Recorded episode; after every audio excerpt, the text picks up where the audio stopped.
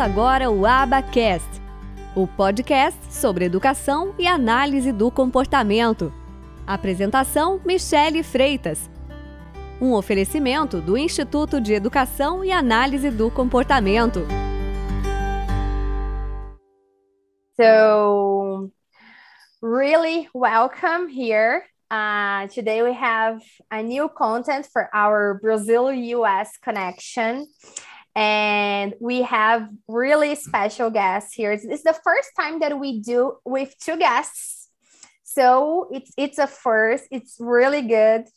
So we have Brad DiNovi and Paulie Gavoni, uh, and they will tell us uh, all about their story into ABA and what do they do and we will discuss like many things on aba that i think that it will be for a huge value for everyone here in Brazil. So really welcome and many thanks for being here.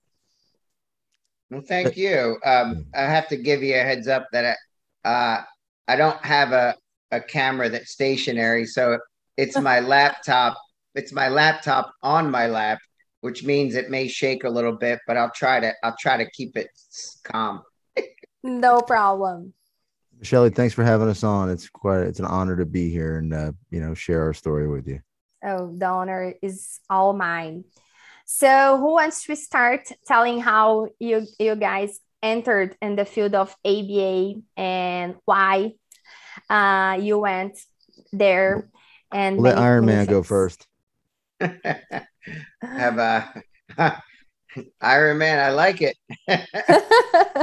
okay, all right. Uh, mine, mine's not real long. Um, I I had a uh, a, a scholarship, a full scholarship for wrestling uh, to West Virginia University, and what happened there was I I had a series of injuries that made me realize that uh, I'm not going to be a professional wrestler. So so that I, I better apply my my energy towards something that can be a career.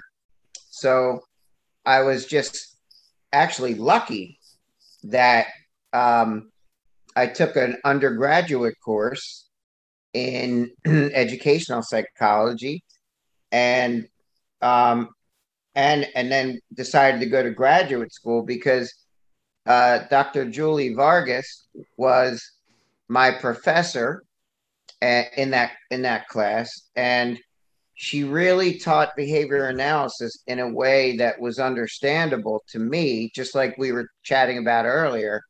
Uh, it sounds like uh, Michele e and paulie and the three of us in our little discussion earlier we both the three of us seem to have a common uh, interest in the idea of making the science more um, user friendly and that's what Julie did for me. And it really, it really sparked my interest. And I learned that not only does behavior analysis apply to education and autism, but it applies to leadership, to sports training, um, you know, so many different areas. So I was fortunate that what I did is I just kept nagging. I, I just kept nagging Julie uh, and asking her, if I could take the next course and the next one. And then she encouraged me to go to graduate school there. And uh, her husband, Dr. Ernest Vargas, a lot of respect for him.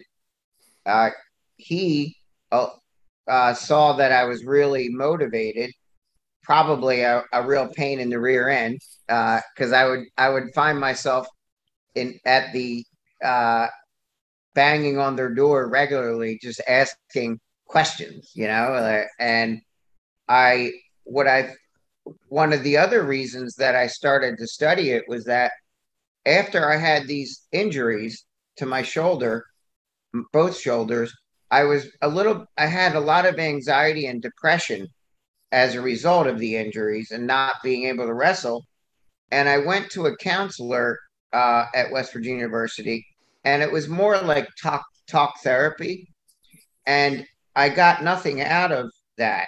And it was very in fact I'm I'm not saying counseling is not effective for people, but for me, it was so it actually made me lose interest in the field of certain areas of psychology. Because after I spilled my guts and I I told the the counselor all these problems that I'm facing with anxiety and depression, she said to me, I never heard of that, man. I can't help you. so I spent I spent multiple sessions over and over and and you know really spoke from the heart and then her answer at the end of it was uh, like you know I can't help you and uh, I don't know what to tell you and that's where I started learning that there's there are very lawful principles that are measurable uh, in behavior science and applied behavior analysis and they produce measurable outcomes. So that's what made me really uh, between Julie and Dr. Vargas, Ernest, Ernest Vargas, taking me under their wing, um, and, and then realizing I'd like a measurable science that produces an outcome to help my own mental health.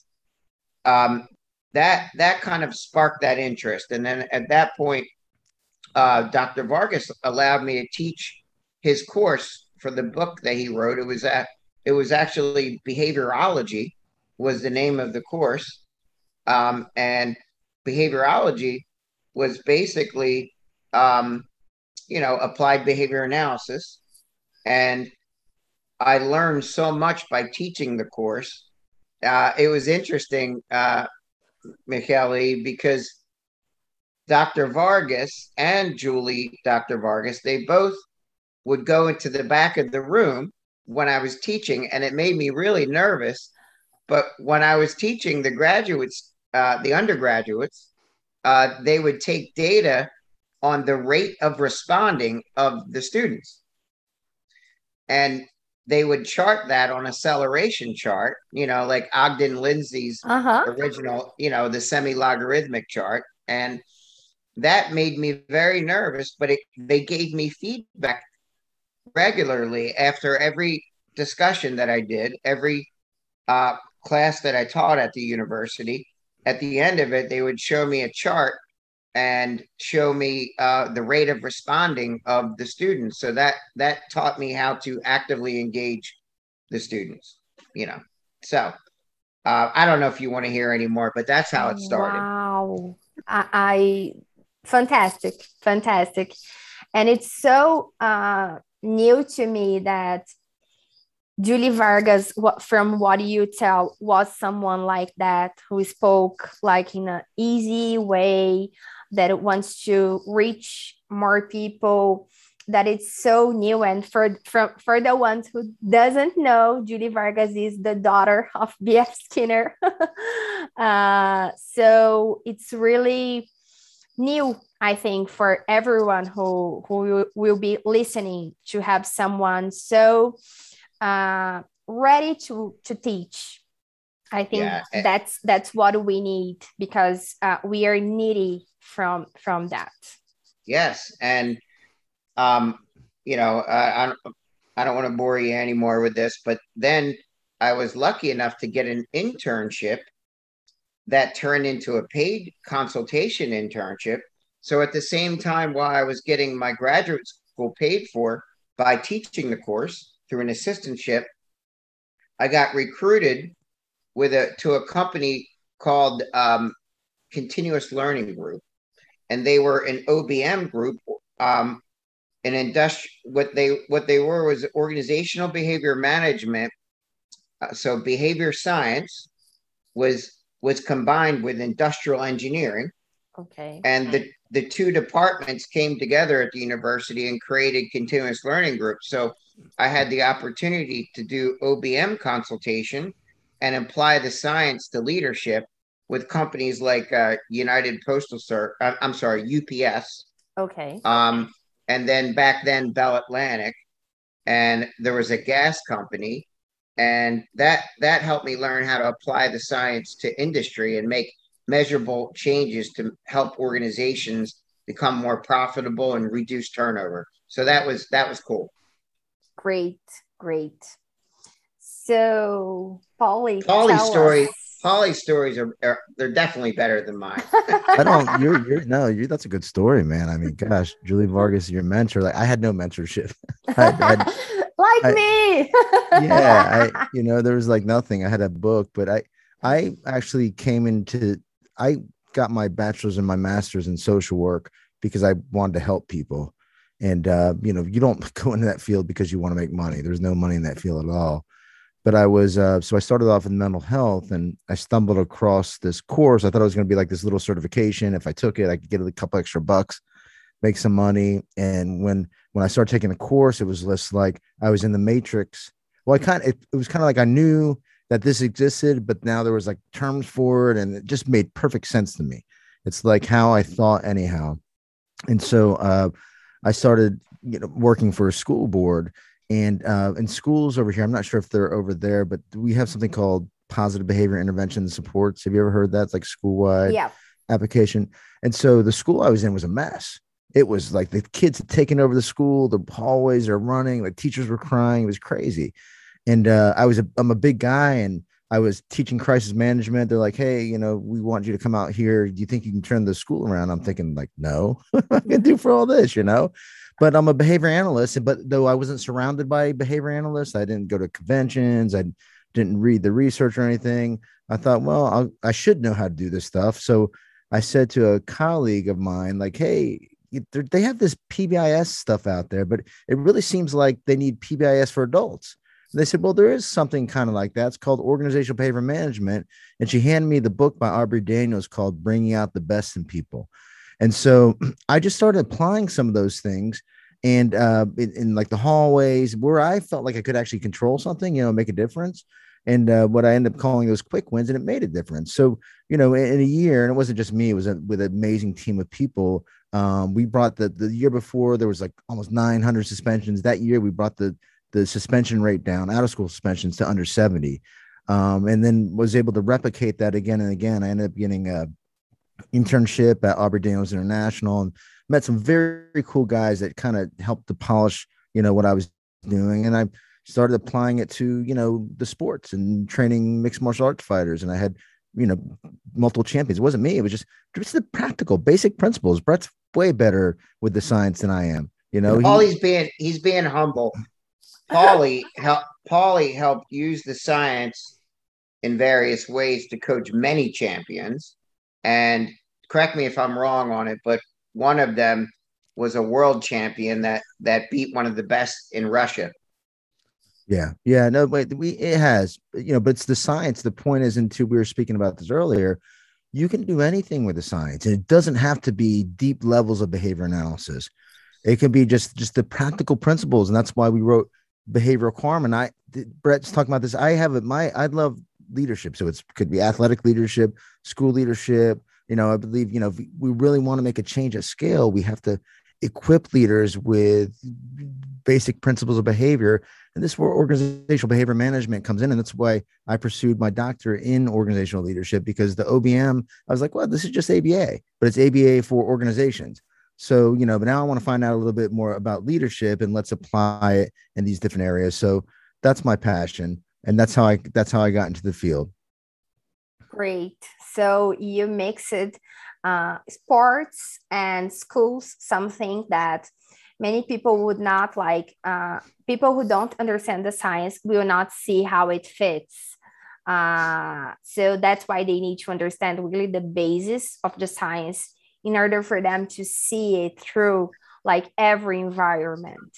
Well, and one of the, I actually was the, uh, I don't want to name the organization, but I was a leader in another organization a few years back, and they had almost 100% turnover. We got through applying organizational behavior management, we got that to like what the norm is in our industry, down to around 44, 45% inside of a year, you know, because it can, you, it creates environment where people are happier, they're performing better, you know you got sustainability you got higher retention rates you know better you know profit uh, uh, you know the, the, and most importantly the learners are getting better services which is you know you know the ultimate outcome we're trying to produce and that's all from the science yeah definitely so let's tell people what you guys do it now. I, I, think that we can start uh, on Brett Novi Associate. So what it is, what does it, it what does it do? Uh, so I think that it's it's a model that people really could shape from their own organizations because everything you guys build, it was through ABA through the science, not the not not not not not the the service, just but uh, the culture and everything you, you guys created. Uh, so let's let's tell people about that. Yeah, sure. Um, well, uh, uh, Associates, or we call it BDA, it's been in existence about 17 and a half years and uh, started it back in 2004. And um, what happened was I was working in a residential facility for learners with autism, and I saw that uh, an individual was being put in, into mechanical restraints due to severe behaviors, and uh, it, it it really was not appropriate what was happening. So this this young man um, was put into mechanical restraints for the just for the ease of the therapists. It made their jobs easier, and all I did was I saw him uh, sweating, and he was uh, already overweight and had some medical challenges, and I gave him a glass of water and I put a fan on him, and then I got uh, disciplined for doing that. And um, the concern I had was that this this individual on the autism spectrum had already uh, had previous medical issues, and when I, uh, you know, it, the only right thing to do is to make sure uh, he was treated with dignity and safely, and it was disturbing to me that that's how he was being managed with severe behaviors. And look, I think residential facilities are needed at times, and but the mechanical restraint, I mean, it was just really cruel the way it was being used. And then there was that moment in time in 2003 or four when I decided that there's got to be a different way and to apply behavior analysis to keep kids in less restrictive settings. So at that point, I made a conscious decision um, not to mention, I think they weren't happy with me because I was speaking up, and and and they gave me disciplinary action. So that that gave me the the inspiration to start this organization. So there really was not any when I started the company. I didn't even know like how you were supposed to name a company. I just made my name and then I put associates, even though there were no associates. It was just me you know, it sounded cool. I'm like, wow, veterinary associates, that sounds really cool. but there wasn't any associates. But then we we hired one or two and then started building. And uh, to date in 2021, we're we're you know between six and seven hundred employees across across five states. And what this uh, this talk is meaningful that Paulie and I do about behavior science and what you care about too, uh, Michele is is that I never had a business class in my life, and I still have never had a business class. But the application of behavior science um, can build businesses. So when you understand human behavior and that human behavior is very lawful, um, you just apply that to inspire people. And also you you apply this the laws of science to uh, reduce turnover to in- increase engagement. So that way one of the biggest challenges as you know is in the classroom getting in, in um, teachers to highly engage with learners because that's how they learn best so using the application just like paul like just like Paulie did doing that in schools and in home programs, and um, knowing that now we have uh, an organization, a preschool up in the state of Maine. Um, we're primarily all throughout New Jersey, Uh, we're in eastern Pennsylvania, moving rapidly towards western Pennsylvania. Um, we're in California in and and helping a lot of kids there. And then uh, we just opened up recently in uh, in Miami Beach area of Florida, and then uh, just one by one learning how to apply the science to scale the organization. Now, um, Paulie has been particularly uh, uh, instrumental in the coaching aspect of these these employees. There were so many going through the pandemic. You know, I don't know what are we going on a year and a half. I mean, it feels like the pandemic feels like uh, ten years, but there were. You know, I, I got to tell you, not only did Paulie coach me myself through very difficult times, so I could help provide leadership to the organization, but there were some real key leaders that he provided coaching to using behavior science that that got them through difficult times. So, um, you know, the the science has so many applications. Now, what I've been doing recently is using the science in how to interview people and use database decisions to make good offers uh, to hire and recruit people that are that care, people that care about vulnerable people.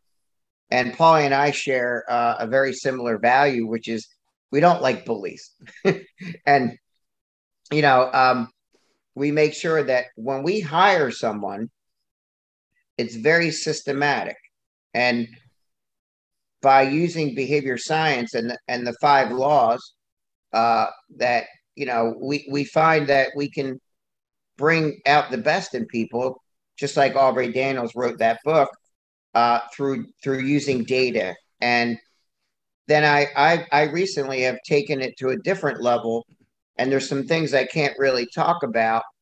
Uh, but I've I've also been able to use it to help the federal government um, when it comes to uh, areas that are being impacted by the pandemic right now. Yep. Thanks for asking. I guess that was that might have been longer than what you th- wanted no, it to be. No, not at well, all. I'll tell you what. One of the things that Brett really excels at, he's like he's. I look at him as a genius entrepreneur.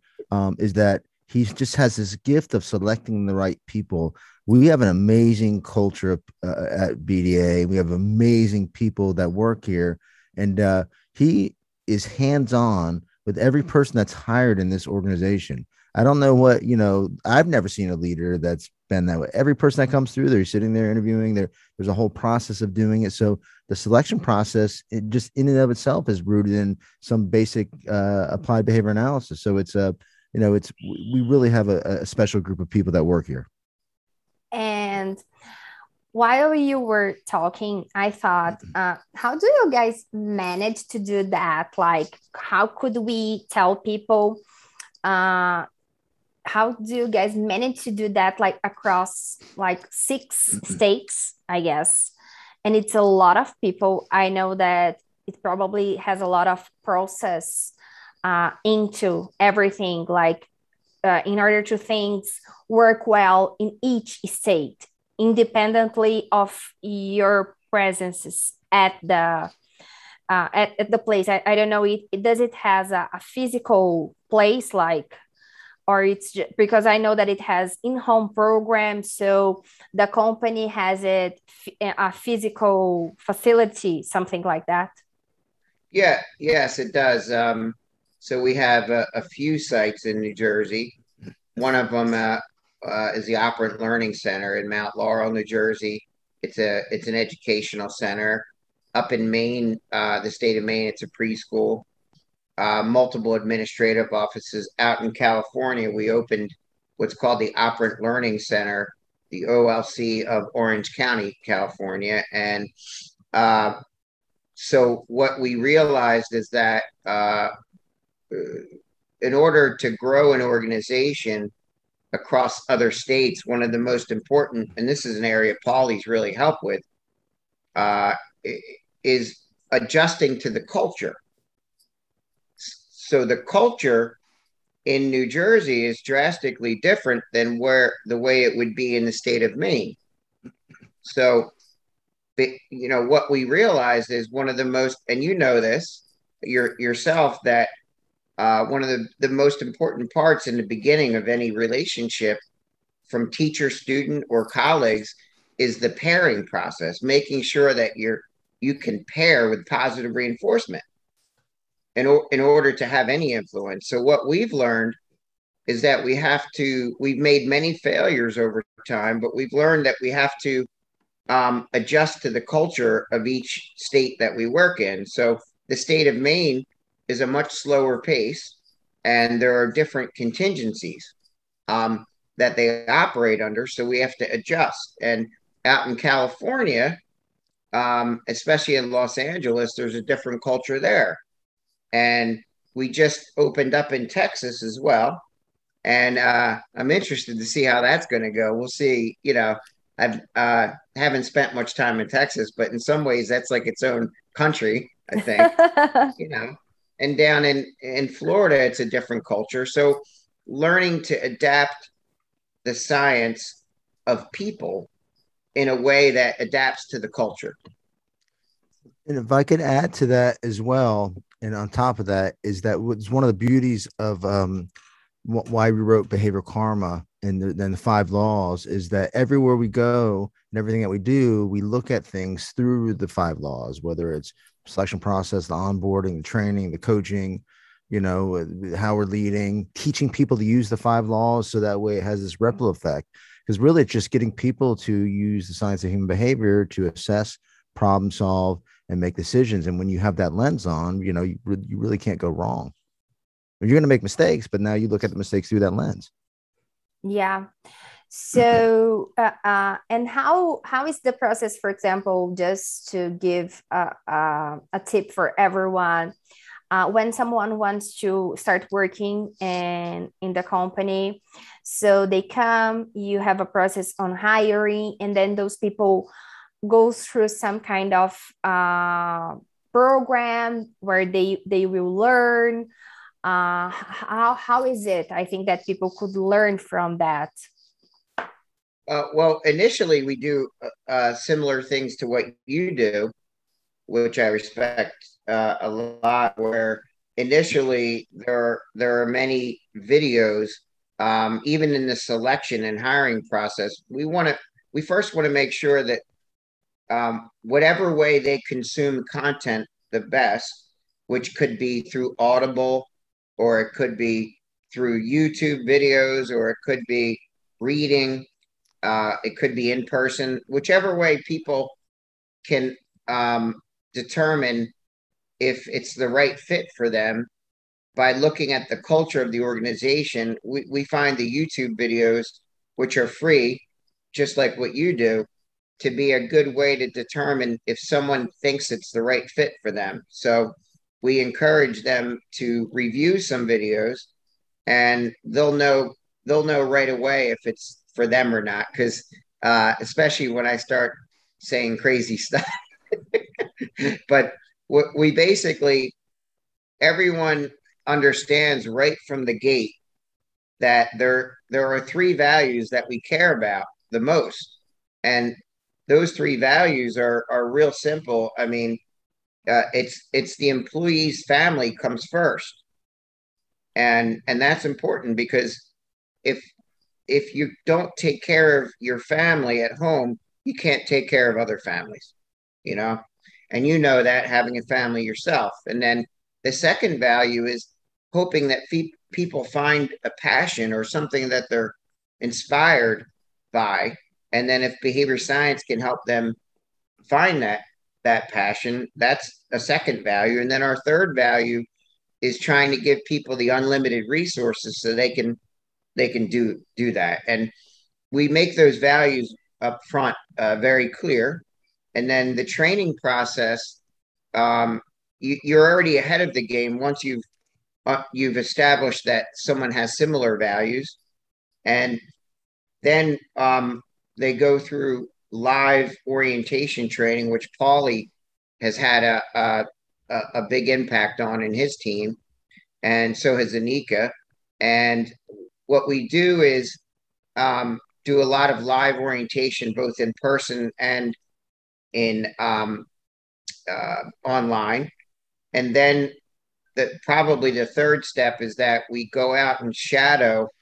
We have employees that are new shadow, uh, similar to what you're aware of that you do, and you've done historically in in your your university programs like behavior skills training. You know. Yep. Yep. And then the hard part is being able to fade, you know, gradually fade. But really, it just all comes down to training leaders to be leaders. Yeah, we also do a like a pyramidal pyramidal training program where we, you know, train this couple of coaches so they can train more coaches because we have a, we're very coaching oriented and as part of the five laws we call it reciprocal feedback. The coach is always learning from the coachee or the, the teaching the coachee, but the coach is also learning from the coachee based on their responses. So, you know, it's all about how we can learn from one another and bring out the best in one another. And so we, we really try to build those skills. So again, it has a ripple effect across the organization. Yep. Great. And since we're talking about training other people and everything, we know that uh, not just in ABA, but all, uh, I think that many professions in the US, it has a culture of supervision uh, that we don't have in Brazil. So in Brazil, you do, for example, you go to law school and you do your bachelor's degree, and then you leave, you pass your board exams, and then you were on your own. So you don't have uh, you don't need to have anyone supervising your work or mentoring you or anything else. Like if you want to, okay, but you are not obligated to. And the same happens in every other profession. So you do some internship while you are at, at school uh, but that's it. And uh, at your internship, you have a supervisor and everything. And this applies to all professions, professions, psychology, engineering, and everything. Uh, but the US has this culture on supervision. Uh, and especially ABA and all the regulations. And I, I, I, I would like, since you guys work with lots of people, so I would like you to bring some insights on the thing on supervision versus uh, consultation versus mentorship. That are terms that usually uh, we have uh, misunderstandings on. Brett, let me take a quick shot at this, and I'll pass. Yeah, you're better you. at that. You're better. Yeah. So, um, let me. I'm just going to keep it very behavioral in nature, and that is, um, when when you're going to school to learn something um you know that's about like knowledge and skill acquisition right? You're able to do this thing. So if i train a fighter outside of the cage or the ring right they might look really good throwing punches hitting the bag but that doesn't mean they're able to apply that knowledge and skills in the natural environment which is the fight right? Because now you have to discriminate. You have to know what to do and then you have to discriminate when to do it and it has to become automatic and so I look at, uh, you know, training against skill acquisition coaching and supervision or mentoring or all these things. It's about supporting the transference of those skills into the natural environment, if that makes sense, right? So totally. give the people the knowledge and skills to do it, and then help help them, you know, tweak their behavior, help them see the impact of their behavior on the environment, so that way that result starts taking over their behavior and then you can fade out. And i look at that's what supervision is. Supervision in my mind is coaching because that's just coming from somebody who's been a coach for a long time.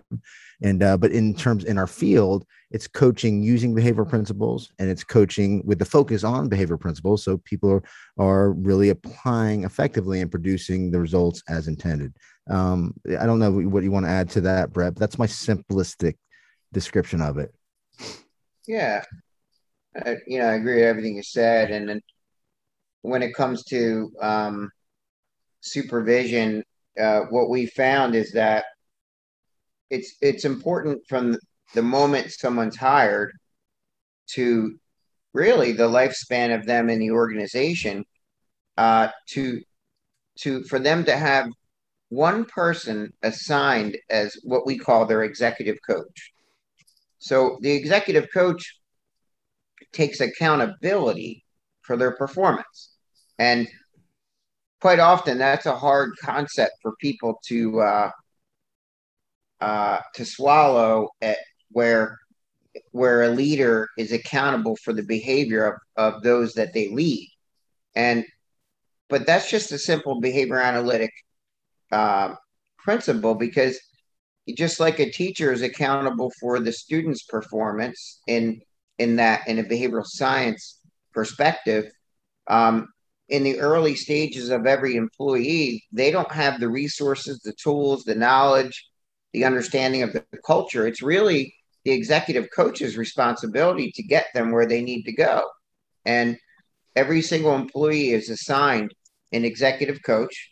Now that executive coach may not necessarily have all the tools that can bring that employee along, but they can connect them to other mentors in the organization or outside the organization that can help with with their repertoire wherever they're lacking. So that accountability is important. And the way I see it, and Paulie feels the same way, like uh, you know, those that we were leading, you know, anything that goes wrong is going to be my fault. So I see it that way. And, you know, everything from the financials to how well someone works with a, an individual in a classroom or an employee's performance, if something goes wrong, at the end of the day, it doesn't matter which six or 700 employees it is, in some way or another, it's my fault. So when you, I think, you know, it, it can be a lot of pressure, but when when I think when leaders can take that accountability, it can really um, make the the new employee feel good that it's errorless learning. I, yeah. I, feel the same way. The measure of the leaders and the behavior of the followers. When my my fighters lose, the first thing I think about if they lose is what do I need to do more, less, or differently to help them perform better. And uh, that's part of that behavioral lens where where it seems like people within our field take off that lens when they start working with anybody else but the vulnerable learner and they forget the principles are the same with the adults around you. What are we going to do more or less or differently to help them perform well? Let's stop blaming them. Let's start looking at the environment and adjusting them and making sure if they have a skill deficit okay we need to support them with the skills. If there's a motivational deficit you know what do we need to do differently to support that? So yeah. Yeah can i uh, take can i take a picture of you guys? Sure I just I did. Wanna, I already you know, I already posted on Instagram. Smile. Oh, that's cool. All right. I will sometimes sure, I'm glad sure. Paulie I'm glad Paulie's smiling because you don't you don't want to make him mad. I've learned that the hard way. Whatever, I assume man. that he's a big guy, so everybody looks at him and stays like afraid of him. I'm a I'm a teddy bear. They call me t- they used to call me the t- tootsie pop because I'm hard on the outside but soft on the inside. That's true. They did. Uh, uh, uh, speaking about the terms that y- you guys brought, um, this is a, a little easier to do or, le- or less difficult to do when you are all in the same organization. But the tough the tough thing that i see it uh, thinking about like uh, brazil perspective and what people bring is that uh, when i am an independent i am in the field and i have a supervisor that it's we are not at the same practice so that's where things get really difficult for many people because like I have my practice, but I, I hire like a supervision or supervision or consultation. Uh, and I have someone outside telling me what to do and how to do it. So that's where people they they they don't like supervision here in Brazil. Here is how they feel, you know. I was going to turn my certification, and this is no disrespect to psychologists at, and whatsoever. I know a lot of great psychologists; they do what they do, but it, there was a point where they were going to be in charge of supervising us, and our science is a natural science. It's a whole different ball game even though you know it came out of psychology. It's a natural science and you have to be skilled. You really have to understand the principles of behavior at a deep level. And it's not that none of the psychologists did because some of them were actually practicing behavior analysts and i would have been fine with them supervising me but if you're not studied in aba i would have had a problem with that, that for me personally it's like i don't know it's it's like somebody coming from uh that's an expert in karate and trying to teach me, supervise me with boxing. They're both combat sports, but boxing is a very nuanced, very difficult, very subtle. Or a wrestler trying to train somebody in Brazilian Jiu Jitsu, or vice mm-hmm. versa. They're both grappling, but they're very different great great analogy uh, and that's what what happens when people they fight with me. Uh, because i tell them i tell them uh, that aba is not psychotherapy. And psychologists they they they they fight that no uh what are you telling? Uh, aba is psychotherapy. And i say no you can use aba into your practice on psychotherapy. That's okay. You can apply the science doing psychotherapy. But ABA, the way that we do, uh, the things that we do is not psychotherapy.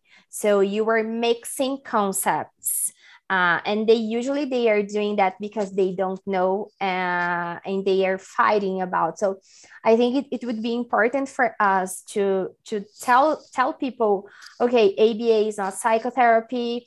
Uh, i always show like uh, jon bailey's book. I think that it's tw- the i think that it's this book here that the first chapter he's, he, he starts with that ABA, is it ABA a psychotherapy? And he says, no, it is not. But people usually confuse. And that's why I loved your analogy on sports that you did. Yeah, I think that's, and it's, uh, I had the opportunity to interview uh, Dr. Hank Schlinger yesterday, and he he wrote an article about uh, training uh, graduate students and saying that we might need to focus a little bit more on uh, training them and more of the philosophical underpinnings of behaviorism so they're able to more eloquently defend the science and explain it to other people because i stumble on it as well. I, I mean I, I, clearly know the difference there's no doubt about that you know but i want to be able to say well here's the way you think about your thing and here's the concept. So there's is a very clear line and if you if you can speak that speak they'll be maybe more un- able to understand it. But I don't even fight the fight. Just you know what, go out and make a difference. It's it, and that's going to talk bigger than anything. Yeah, yeah, and and sometimes whatever what I've noticed is that whatever somebody wants to call it, if it's producing behavior change, it's behavior analysis, and um, you know, it, it I think I've been in the in you know IEP meetings where OT, speech, you know, um, the various disciplines, they start to disagree on on a method of training uh, a student, and what I've said is, look, call it whatever you want to call it. If you're increasing appropriate behaviors and learning at a rapid rate and you're decreasing problem behaviors, I don't care what you call it, just use the principles the right way. yeah, or you know what? While you guys are sitting here arguing about what to call it, let me get in there and make a difference. You guys can call it whatever the hell you want, you know. I'm gonna go in here and make a difference. And I think that's what that you know, the good ones are doing that too. And I think to Brett's point, if it's working what they're doing, then we can explain it behaviorally. There's a science behind it, you know, whatever they call it. I agree yeah, yeah. I think that the, the those name callings is more like about the person itself than the others uh, yeah. Uh, they want to prove oh no this is mine this is my contribution it's a contribution from from my field or from the other field so everybody starts fighting about uh, who takes We've, credit we've got to be flexible too you know what i mean? And like hey let them take credit you know what i mean? Let's just let's slide let's shake them a little bit. Let's give them a little bit more a little bit more reinforce their behavior. So pretty soon they're using behavior principles and they're calling it something else but at least they're making a better difference out in the world you know? Yeah. And speaking about that i think we have a lot on that on uh, the autism world because people they created their own methods and methodologies and they change the names and they say that it's not ABA. No, it's not ABA. It is X. I am. I created X and I call it X, but I am using reinforcement, antecedent strategies, and everything. But I am calling X, and it's my method. Uh, people do that a lot, and and uh, practitioners they stay lost because they feel like, oh my god, now I need to know about, for example, ESDM the Denver model model. Oh, now I need to know about TEACCH. Now I need to know, and I need to be a, a certificate uh, on all those areas, and they start to lose themselves. Uh, I don't know if in the US you guys feel that or it has this this movement, but here in Brazil we have a lot, and they start to doing lots of methods uh, and be certified on those methods and they forget and they forget to see to look the bigger picture. I don't know if, if it happens. There's fads. That was happening with uh, positive behavior supports where they were like suggesting that they were their own field and it's just like no it's not. It's aba in fact it's organizational behavior management as applied to schools but usually missing like a feedback loop because you really want to start with the superintendent and go all the way down um, I know we definitely have fads that do that stuff, and it's unfortunate because it takes away from where from people using the real science to make a difference, you know, and it could actually hurt people, not help people. Yeah, it's it's it's commonly kind of what you were alluding to. Uh, it's often someone's ego um, wanting to say this is the way you do it, or someone tries to make the science proprietary and make money from a certain name as opposed to just the principles being applied to help people. Yeah they make something commercial. Uh so and then they people start to get crazy and they they get really uh, they get an anxiety about that because uh, practitioners they start to feel that they are not enough and they need to have more and more and more and more titles and more and more letters after their names uh, and they start to lose themselves in the process. So i see that a lot. This already happened to me and then i start I, I said okay no stop it. I will see the bigger picture and i want something that gives me uh, strong foundations so a method cannot give you strong foundations, but a science can. Uh, but people they start they they they go and sometimes they uh, it's not what, are they expecting and they move forward and move back so that's something that uh, they, they go through all also social reinforcement from their peers because they start saying, "Oh, you did this credential, so I need to do it too," uh, and they start to go crazy. And when they see they are not, they don't know anything because their their minds are so full, and they they they they start really going crazy.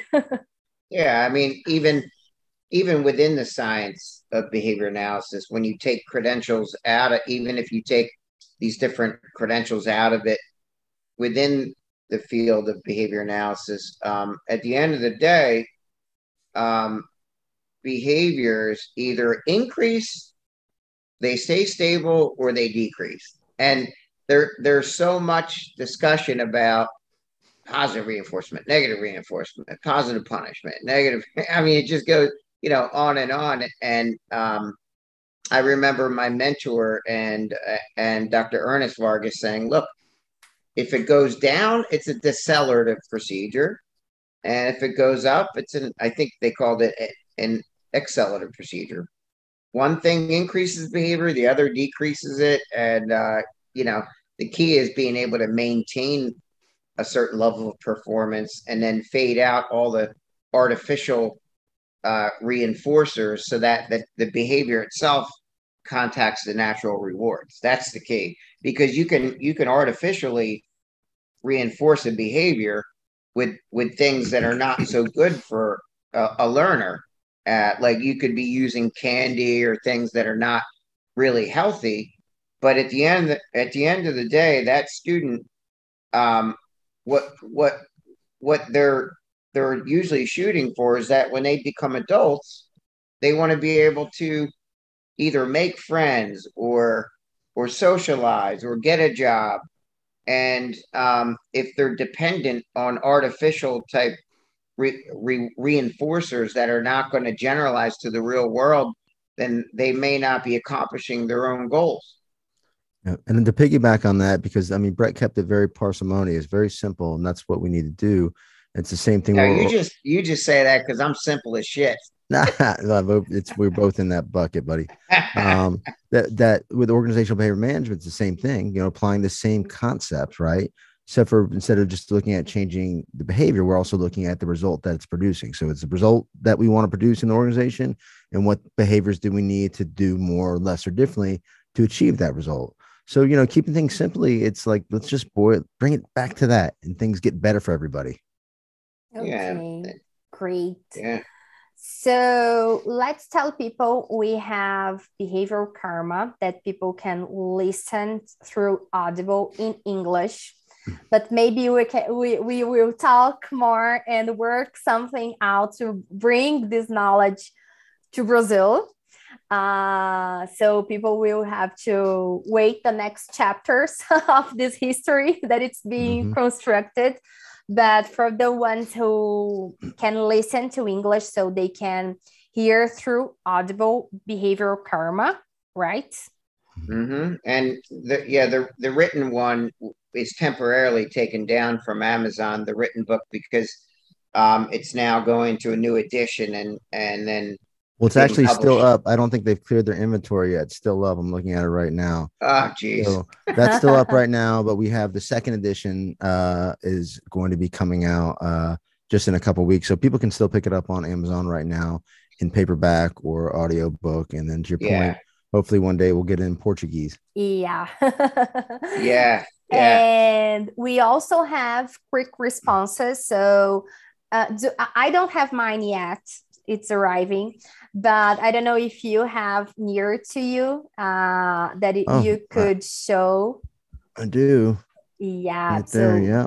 Quick, Quick responses. responses for yeah, for reducing misbehavior and suspensions, a toolbox uh for uh classroom and school leaders. So it was meant for the teacher and the school leader. So essentially, what do you need to do in the classroom to bring out the best in students, and what do you need to do outside of the classroom to bring out the best in teachers? And I wrote it with four other behavior analysts who are also educators. We have a combined experience of, you know, 80 uh 80 years in there. So uh it's real yeah, psycho stuff. Paulie is seventy of those years. No, I'm kidding. I'm just kidding. That's perfect. No, I'm- I'm kidding. These guys are G's in it, so uh, it's, it's real stuff. You know, I look at it as it fills in the holes for things that have been uh, that might we we tackle punishment.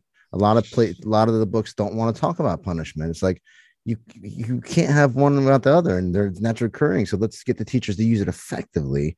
You know, make sure that we create an environment that's rich with positive reinforcement. But if a misbehavior occurs, what do you do? You know, and you need to know what to do. You need to know why you got to be careful when you do it. And if you do it too much, why that's a problem, you know, et cetera, et cetera. So, you know, we, we walk people through that. and apply it like to all of the students. So people, I, I just want to give a heads up on that, so that you guys are were writing for like every student. So not you can apply those principles to everyone. So you have uh, and some autistic kid or some any any other kid. So people here is people uh, talk a lot, a lot about. Um, uh, ODD. Oppositional yeah, disorder. yeah. Yeah. So, and if we start to looking things on behaviorally and applying the science, we will look uh, more than diagnosis and just solving problems. If I can make Yeah. a pitch to anybody like Yeah. here with like behavioral, if you're either if you're in out of the field or in the field, behavioral karma, the, the that book, it just gets you to look at your behavior and the impact of your behavior on your own why and all these things are you and but also like how you're impacting other behavior so you can help yourself be better and you can have help others behavior better. So Yeah. in this case that you just met mentioned oppositional defiant that might mean you know what i mean? What do you they might be defiant towards you because of the way you're approaching them. So you really have to Yeah. reflect on your own behavior and the results. And behavior karma helps you to see that through these five laws Yeah, and it's it's also, you know, uh, we we spoke a lot about students and people with, with uh, disabilities or whatever, but um, when we wrote, we each have our personal stories in there, and the five laws of, um, you know, for for me, they got me through bankruptcy, uh, addictions, uh, alcohol and so forth, and um, building the business back and then being able to see my daughter and put my family back together. So those five laws of just pinpointing, you know, number one, just pinpointing, you know, the result you want, and then the the the actions that have the biggest impact on it. Goal setting, which in itself, goal setting is is uh, you know, it, it, it acts as a condition or an a discriminative stimulus you know, making that goal visual.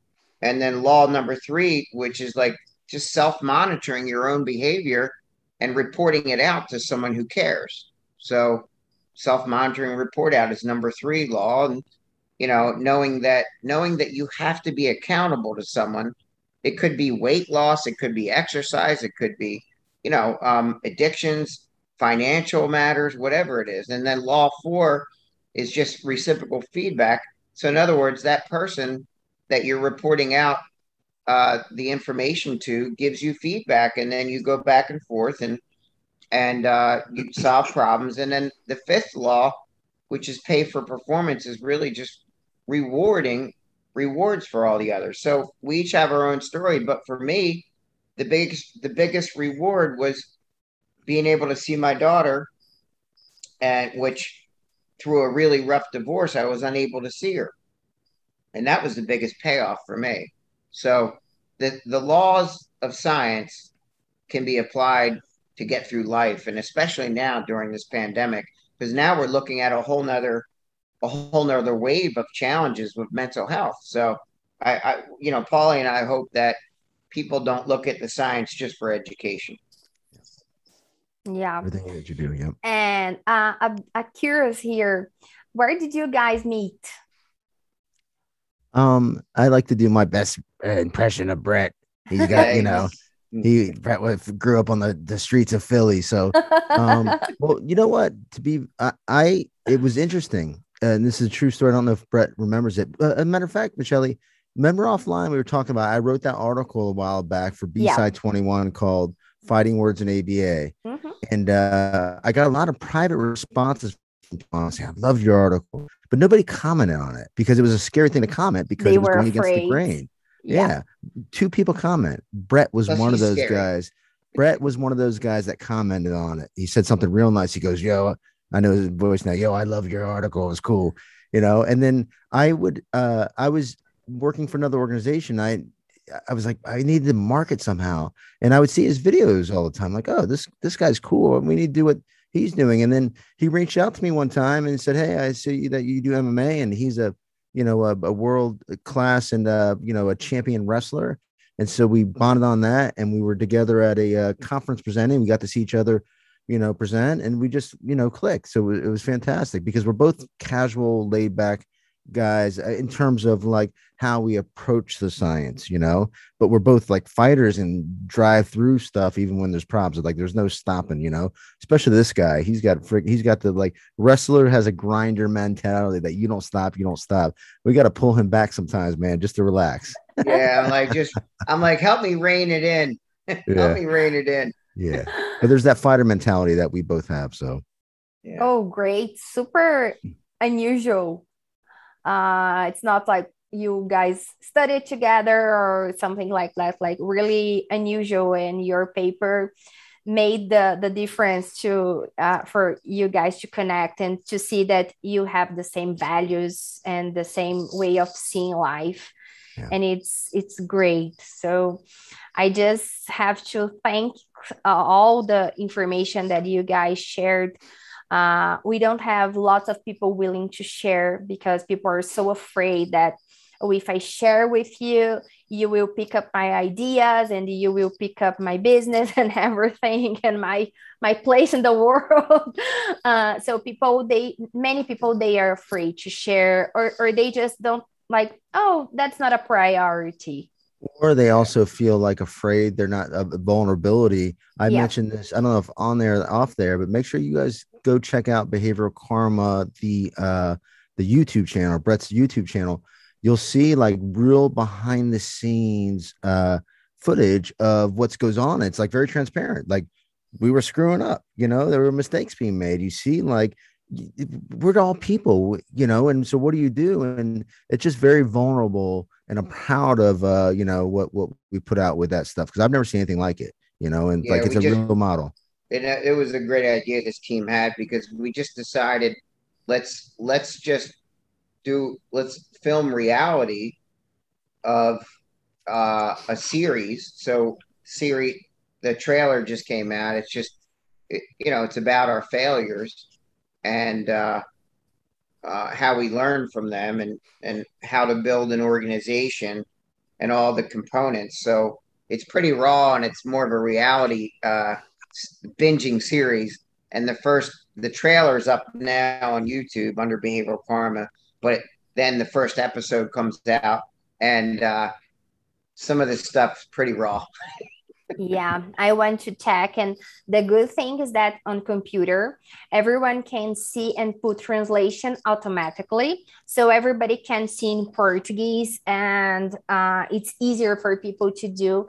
And yes that's how i discovered i had told you uh, off air that's how i discovered you guys uh, brett especially Paulie because of his book uh, but I did not know that they were connected. and then I found out. Uh, a lot so, of people don't know that I'm Paulie Gloves. Like if you ever see Paulie Gloves out oh, in the yeah. world, yeah. that's me. I'm the same guy. it's, yeah, yeah. Or people think your last name is Gloves. They're like, "Hey, Doctor Gloves." Yeah, it, it's Gavoni, Gavoni, yeah. and DiNovi. Yeah, what a crew! And hey. you know, I, I Michele, I, I really found speaking with you to be uh, inspiring too. That what you're doing in Brazil, and um, I'm hoping we'll be able to connect over uh, continents. If there, if that is that, yeah. Let, let's let's figure out a way to get in person at some point. You know. Yeah, we we have a trip already. Uh, it was scheduled, but uh, through COVID, everything is crazy. But we are planning to go to the US with my family on December next year, and we will be on Florida and New York. Hey. So I hope that we can manage a way to. You guys know my whole crew here, my two boys and my husband, and we can be in person. So we are considering uh, being the US for 20, 30 days. We could vlog the whole thing, Brett. Get together and do a vlog with it. Yeah, yeah let's do it. You yeah. You could maybe even YouTube live it. You never know. yeah, we can do many things. So we are already organizing everything. We we plan to go in December and get back just on January, something like that. So and doing everything by car because my husband he hates planes. So in order for him to just go Brazil through Florida uh, by plane, it's a huge thing for him. So we walk, uh, we walk uh, in the US. That's a long car. walk. Yeah, we did that. We went uh, Florida through Ohio by car. He he's a driver. He loves to drive. So that's our thing, driving and driving through the Just US. be safe. Be, be safe because things in the United States are getting crazy. Yeah. Yeah. But but I think that we will be able to be in person uh, soon because we plan to yeah. spend some time in New York and Florida. yeah. Uh, I got I got to call my daughter. I already saw my phone blowing up. Families first, don't forget. Families first. Yeah. so thank you very much. Uh, yeah. and let's keep doing good things and we I hope that we can work together. Uh, awesome. I think we will. Yeah. Thanks,